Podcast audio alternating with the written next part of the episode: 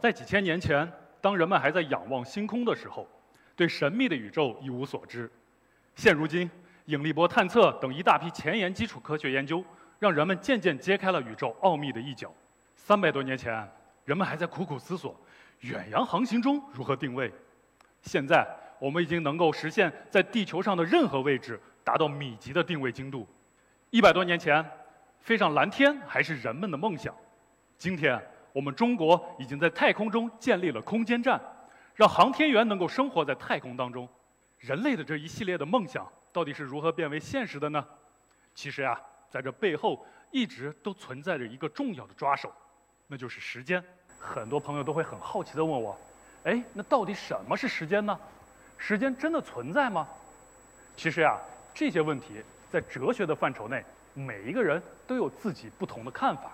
但是在科学的范畴内，时间呀，就是指标注事件发生瞬时和持续历程的一个基本物理量。通常呢，它和频率联系在一起，统称为时间频率。它也包括时刻和时间间隔两部分。你比如，今天我们下午的报告呀。就是从十四点开始，预计要讲三个小时。这里面呢，十四点就是指时刻，三个小时就是指时间间隔。其实定义时刻很容易理解，我们只要找到任何一个点，都可以作为时间的起点。但是啊，想要找到一个稳定的时间间隔，并让它能够长期不断的积累下去，就不是一件容易的事情了。那么大家知道，这滴答一下，一秒钟的时间到底有多长呢？它是指啊，在海平面上。铯幺三三原子基态的两个超精细能级之间震荡约九十二亿次所持续的时间的长度称为一秒。时间频率啊，也是目前我们人类测量精度最高的一个物理量，比其他的物理量高四到五个量级。而正是由于它极高的测量精度，现在七个国际单位之基本单位都直接或间接地转换到了时间的频率的测量上。现在一米的定义就是指光在真空中传播约三亿分之一秒。所经过路线的长度，那么时间精度对于我们来说到底有多重要呢？我跟大家讲一个小故事啊。早在2011年的时候，欧洲核子中心就对外公布，他们可能发现了超光速现象。这一发现轰动了整个科学界，因为啊，一旦被证实，那么我们现代物理学的基石相对论将会受到冲击性的颠覆。最后呀，经过证实，正是他们的实验过程中存在了几十纳秒的时间偏差。才导致了这一乌龙现象。我们人类现在研究的对象正变得越来越远，越来越小，速度呢也越来越快。所以啊，对时间精度的要求就变得越来越高，也越来越重要。以前我们人类啊还只能通过望远镜远距离的观测宇宙，而今天我们中国的天问一号探测器已经能够抵达距地球五千五百万公里以外的火星上。这和你时间有什么关系呢？其实啊。这要用到大家都学过的一个公式，那就是距离等于速度乘以时间。探测器要抵达火星啊，首先会被加速到十一点二千米每秒的第二宇宙速度上。如果探测器在地火转移轨道附近有一千米的高度误差，那么它在飞抵火星的时候就会产生十万千米的位置误差。也就是说，时间稍有千分之一秒的偏差，那么探测器就不能精确地进入到火星轨道。在微观领域，只有控制在微秒时刻的时间，才有可能让我们更细致的去研究像原子、电子这些微观粒子的特性，还包括微生物领域的菌群培养、高分子材料的结构变化，在显微镜下呀都是瞬息万变的。为了能够记录这微秒的时刻，对于时间精度的要求呢也是极尽严苛的。在国防领域，现在咱们最快的洲际弹道导弹呀，它的飞行速度已经能够达到二十六马赫，相当于八千八百米每秒。为了能够精确的打击目标呀，导弹对于时间精度的要求也要达到千分之一秒，稍有零点三秒的偏差，也就是我们一眨眼的功夫，就会偏离打击目标二点六公里。而作为防御呢，为了能够精确的拦截到这枚导弹，对于时间精度的要求更是要达到万分之一秒。所以啊，这两个矛与盾之争，正是体现了时间的毫厘之争。在信息时代的现代化战争中，精确打击重于大规模杀伤。而实现精确打击的基本手段，就是高精度、高准确的时间频率系统，其核心呢就是原子钟。大家公认，在现代战争中，原子钟甚至比原子弹还重要。在卫星导航领域，而要将定位的精度控制在米以内，对于时间精度的要求要达到十亿分之一秒。而在无人驾驶领域啊，要求定位的精度能够控制在厘米量级，更是要求时间的精度能够达到百亿分之一秒。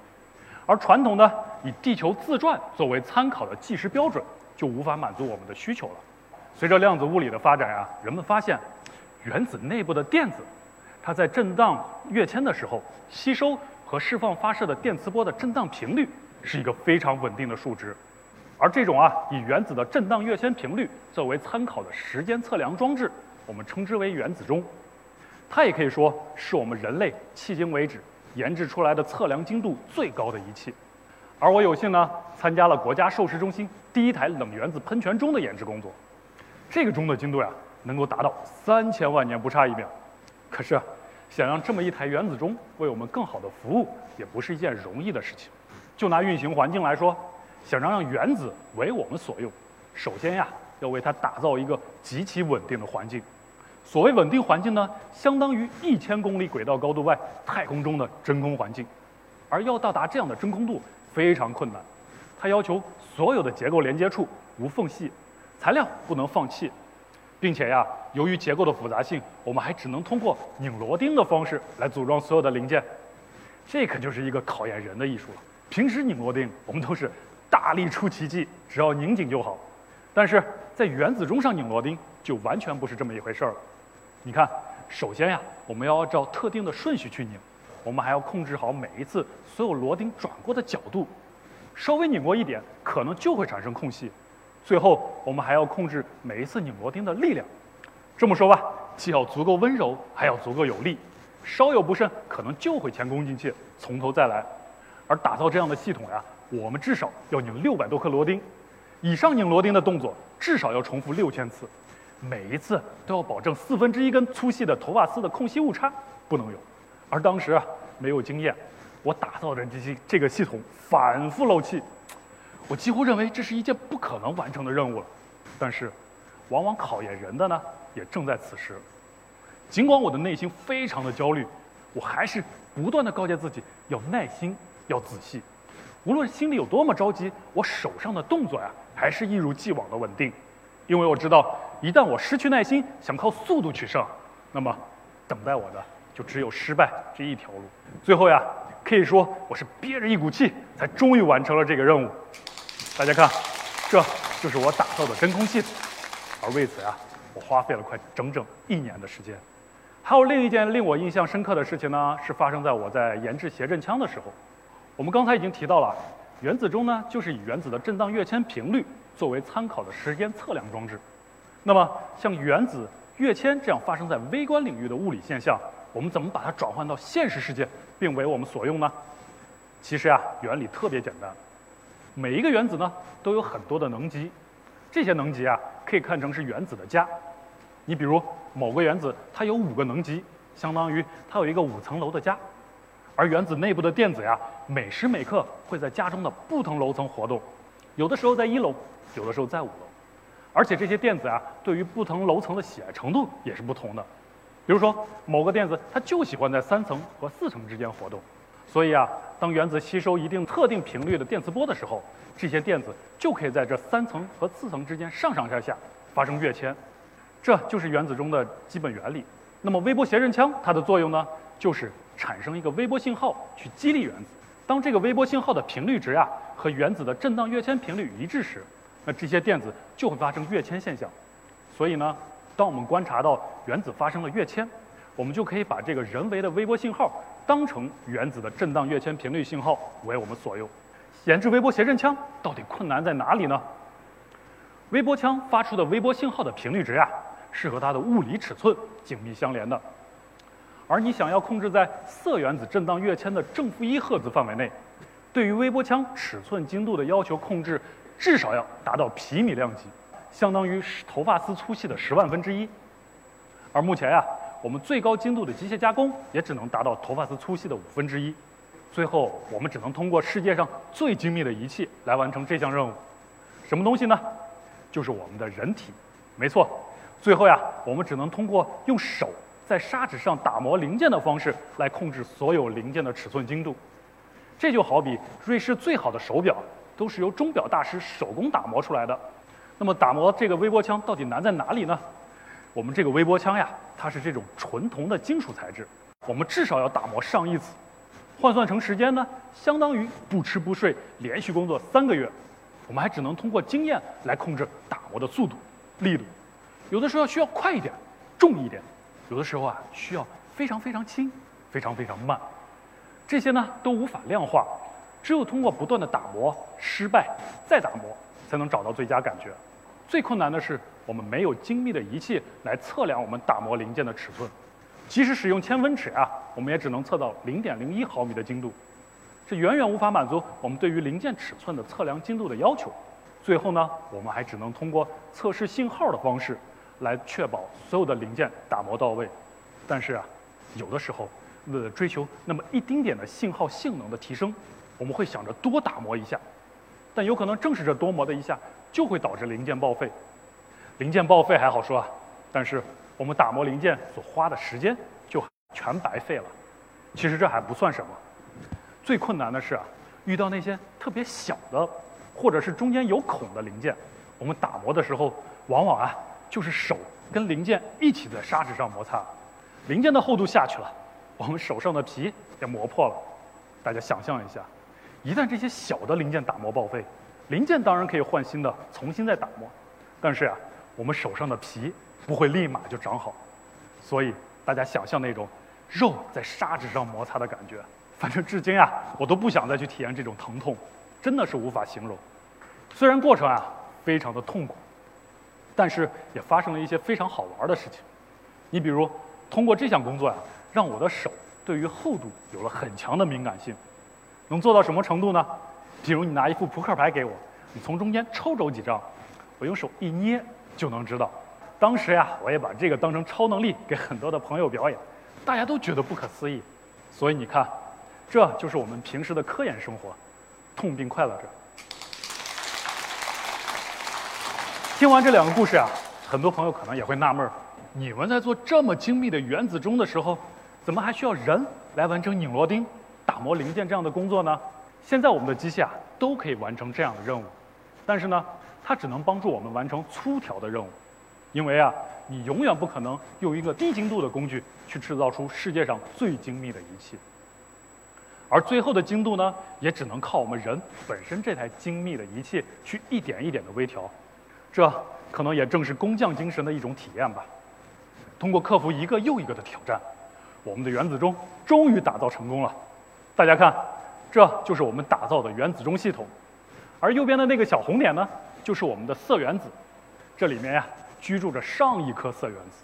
通过这么多年的科研工作和一些行业的交流，也让我个人呢有了一点体会。因为我发现，无论什么样的工作，无论它看上去有多么的尖端，其实在它的背后呀，一定都是由无数平凡的、细小的工作所组成。而越是平凡的工作，越需要我们足够付出、坚韧、毅力。特别是失败快要击垮我们的时候，一定要告诉自己，坚持住，因为你离成功可能已经不远了。现在我们世界标准时间。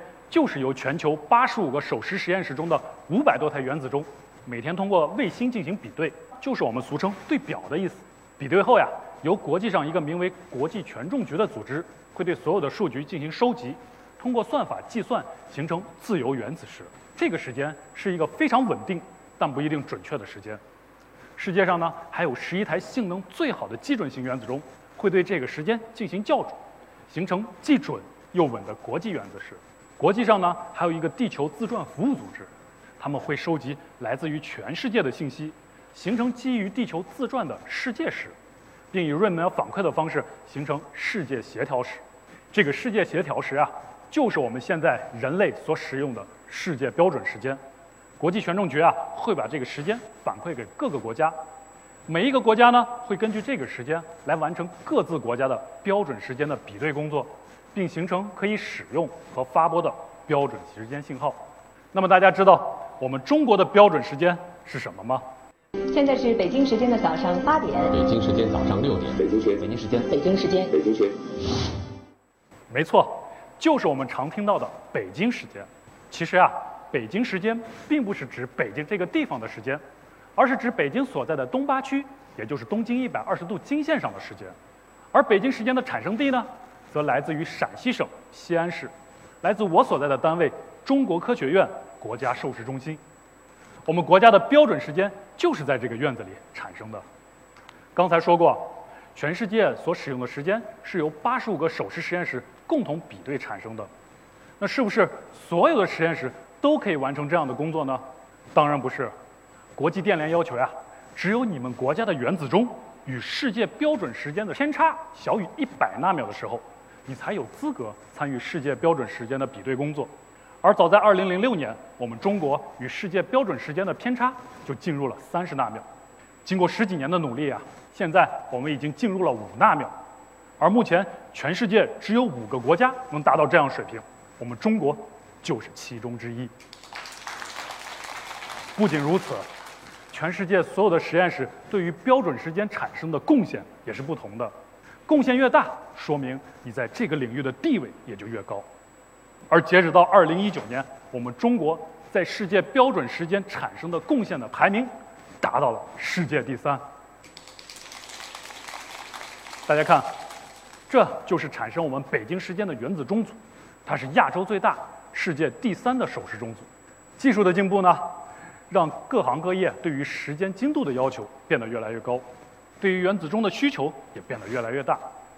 除了我参与的基准性原子钟的研制外呢，我们国家呀还开展了其他种类原子钟的研制工作。大家看，我手上这枚啊，就是一枚芯片型原子钟。这类原子钟呢，它的体积更小，未来也会有更广阔的应用前景。时间呀，是各行各业发展的基石，是度量现代科学进程最重要的基础保障。时间的高精准表达，让我们从微观的原子振荡跃迁规律中去寻找到探索宇宙奥秘的解决之道。从微观到宏观，我相信我们还有很多共性的规律值得我们去寻找、发现。我们也还有很多的愿景要去实现。对我而言呢，时间呀，也是一种声音。古人先贤。制定历法、节气、探索自然，通过日晷、沙漏测量时间。今天，时间精度的提升，为我们从更深层次的去探索大到宏观的宇宙、小到微观的细胞、快如闪电的瞬间，提供了强大的支持。我相信，我们探索自然的步伐会迈得更深远，也更宽广。谢谢大家，我是陈江，一名时间的守护者。